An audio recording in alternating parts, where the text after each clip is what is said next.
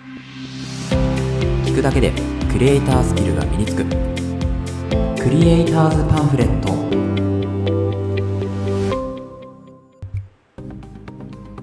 皆さんこんにちは。クリエイターズパンフレットのさくです。このラジオではクリエイターを目指すあなたを一歩前進させるコツや情報を毎日一つお届けするラジオとなっています。はい、えー皆さんおはようございます。いかがお過ごしでしょうか、えー今日ですねこれを撮っている時間帯に、えー私は実は仙台の方にねいるんですよね。で仙台の方で、まあ、何をしているかというと、まあ、映像のこうあのー映像を撮ったりとかですね、まあ、ちょっとちょっとしたね、まあ、旅行も兼ねて活動をしていくというようなところが、まあえーこのね撮っている日になるわけですけど、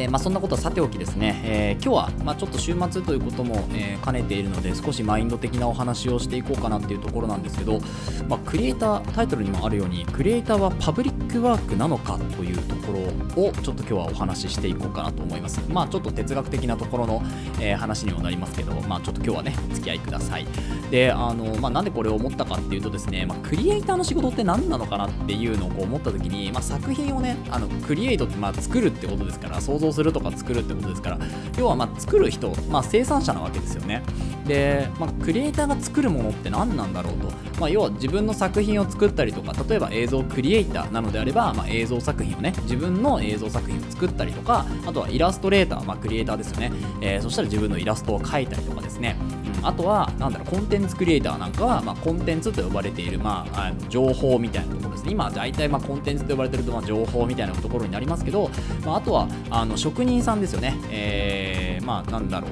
えっ、と、まあ、寄せ木細工とか、そういうね、えー何か掘るやつとかね。うん、あとは、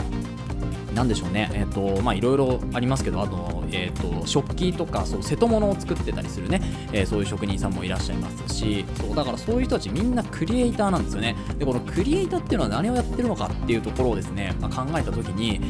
これはやっぱりこうパブリックワーク、まあ、公共事業、うん、っていうものにもこう当たるのかなというふうに思うんですよね。うん、なんか皆さんはどうですか、えーこの公共事業、まあ、パブリックワークって聞いたときにこうどういうね、えーイメージを持つでしょうか。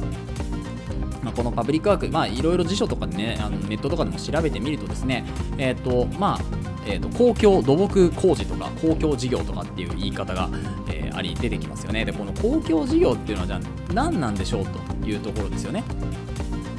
この公共事業とは何なのかっていうところですけど、えーまあいろいろ言われていますが、えーこの公共事業っていうのはですね今調べてるんですけどなかなかうまい言葉が公共事業で出てこないですね。そうあのまあ要はみんなのためにというか社会のためにあるものそういう事業ですよね。公共事業というのはですね。であの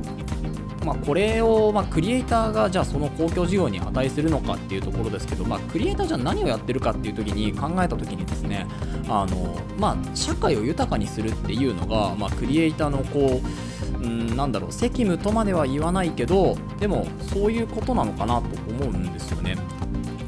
社会を豊かにしていくのが、まあ、クリエイターなんじゃないかというふうに私は思うんですよね。で、これどういうことかっていうと、例えばじゃあ、その、えー食器を作っている方、まあ、食器の職人さんだったりしましょうか、その食器を使うことで、うん、何かこう思い出に変わったりとか、あとは、えーでしょうね、その使いやすさ、そういう体験、特別な体験っていうのをその人が、まあ、できたら、それは、なんでしょうね、こ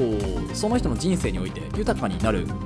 ものっていうのがあるわけじゃないですか。その食器を使ったことによってその人の人生が豊かになる。これが、まあ、クリエイターの仕事なのかなと思うんですよね。だから物を作るっていうのがクリエイターの仕事ではなくてそのものから、えーその人の生活だったり人生だったりを豊かにしていくっていうそこに、まあ、クリエイターの仕事としての価値があるんじゃないかなというふうに、まあ、最近ちょっと思うわけですよね。であのーまあ、これを思ったのが結局自分の作品をこう作っていてですね何でしょうこうこれ何のためにやってるのかなって思った時にやっぱり根本に立ち返ると、まあ、自分はこう、まあ、セラピストとしての顔もあるわけですけどやっぱりこうセラピストとしての働き方を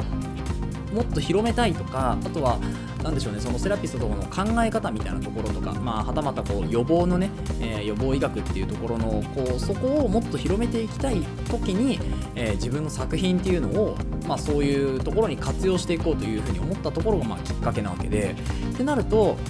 うんやっぱりこう自分が作ってる作品っていうのはその公共性を帯びてくるはずなんですよね。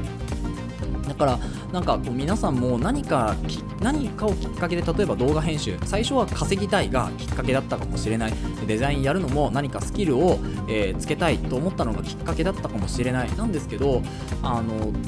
こう元をたどるとですねどなんで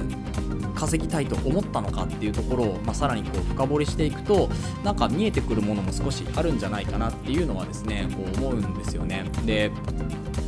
あのやっぱりなんかあのクリエイターってこう一部の人だけが稼げるとかね、まあ、稼げる稼げないの話じゃないんですけど一部の人がやっぱりこう影響力を持ってくるとかっていうのもあるとは思うんですけどただうん、まあ、これからの時代ですねやっぱりこの時代っていうのがすごくこう強くなる、うん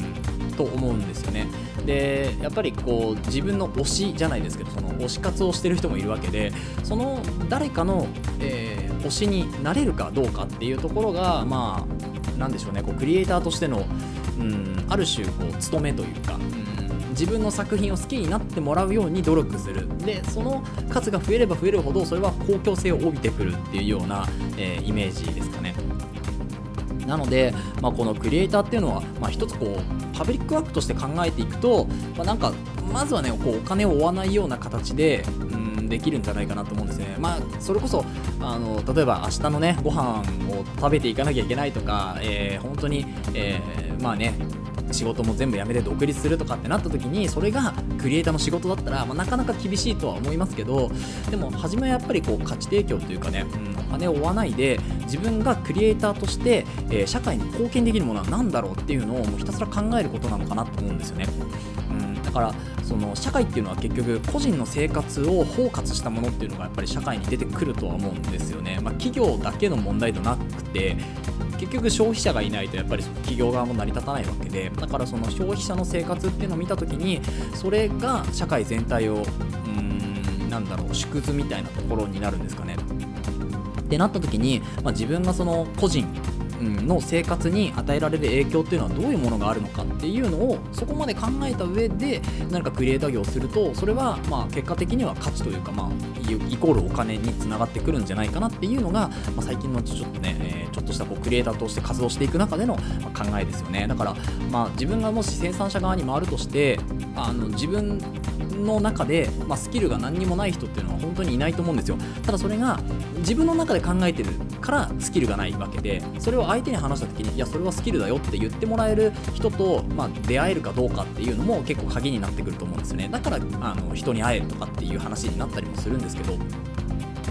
なのであの必ずね皆さんにもこう何かしらやっぱりスキル自分しか経験していない体験とか、うん、経験とか価値っていうのがねあると思うので、まあ、そういうのをですねでも発信していかないとやっぱりわからないのでまずはね生産者側、まあ、このポッドキャストを始めてもいいし、まあ、SNS 始めてもいいし、まブログをね頑張って作ってみてもいいしっていうところで、まあ、そういうこう、うんなんでしょうねまずは一個人一個人の生活の豊かにするっていうところに視点を置くとですねなんかクリエイターの活動っていうのは苦しくないなんか楽しいものに、ね、なってくるんじゃないかなというふうに、えー、思ったので今日は本当にねマインド的なお話ですけど、まあ、そういう話をね取っておきました。はい、えー、というわけで、えー、今日はこの辺りにしましょうかね。はい、えー、この放送ではですねクリエイターになるために必要なことテクノロジーの情報ニュース記事、えー、作業効率を上げるコツサイトツールなんかを中心に紹介をしております。リスナーさんと一緒に一流クリエイターを目指していけるラジオにしていきたいというふうに思いますので共感いただいた方はぜひフォローの方よろしくお願いします。はい、えー、それではまた明日お会いしましょう。ご清聴ありがとうございました。